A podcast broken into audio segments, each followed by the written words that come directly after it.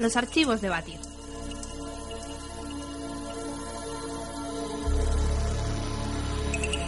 A lo largo de los siglos mucha gente se hizo esta pregunta. ¿Cuál ha sido el mejor general de todos los tiempos?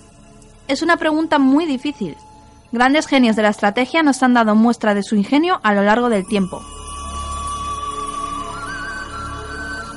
Haciendo a un lado el hecho de la modernización de las armas y de los ejércitos, ¿quién ha sido el mejor general de todos los tiempos? Seguramente nunca tendremos la respuesta, pero una cosa sí es segura.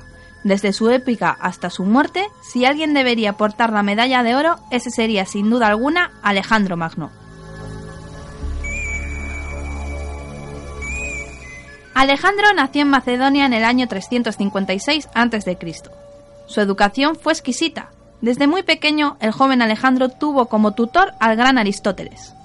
Sus futuros generales estudiaban y entrenaban junto a él.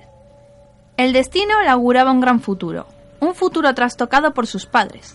Filipo y Alejandro chocaban continuamente a causa del temperamento del padre.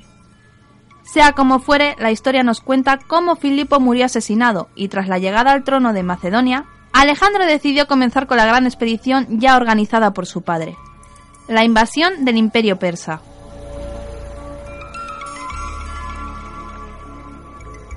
Al mando de 40.000 griegos y una poderosa caballería, Alejandro comenzó a pasar todas las pruebas a las que estaba destinado a sufrir. Derrotó a los persas en las batallas de Isos y Gránico, Conquistó la intocable Tiro y tras varios miles de kilómetros de andanzas, Alejandro llegó a Egipto donde se coronó como faraón. Sin embargo, el rey persa Darío no iba a dar su brazo a torcer. Todavía tenía muchas tropas para la batalla y las utilizaría hasta sus últimas consecuencias. Aquel enfrentamiento llamado Gaugamela marcó el final de un imperio. Las fuerzas griegas se enfrentaron y vencieron a un ejército de más de 200.000 combatientes. El rey persa huyó del campo de batalla y Alejandro entró sin oposición en Persépolis. El imperio persa había sido derrotado, pero el ansia de conquista de Alejandro no tenía fin.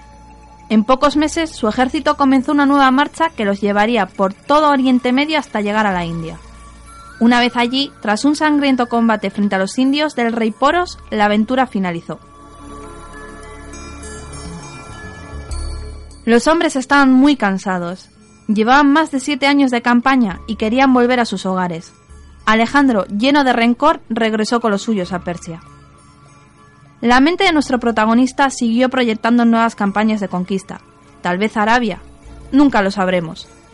En el año 323 a.C., Alejandro murió de fiebres ante la presencia de sus generales. Nunca se supo con certeza si fue envenenado, pero lo que sí sabemos es que el gran imperio forjado por Alejandro a base de batallas se desintegró en una suerte de imperios bajo el mando de sus generales, los cuales se disputaron sus propias fronteras.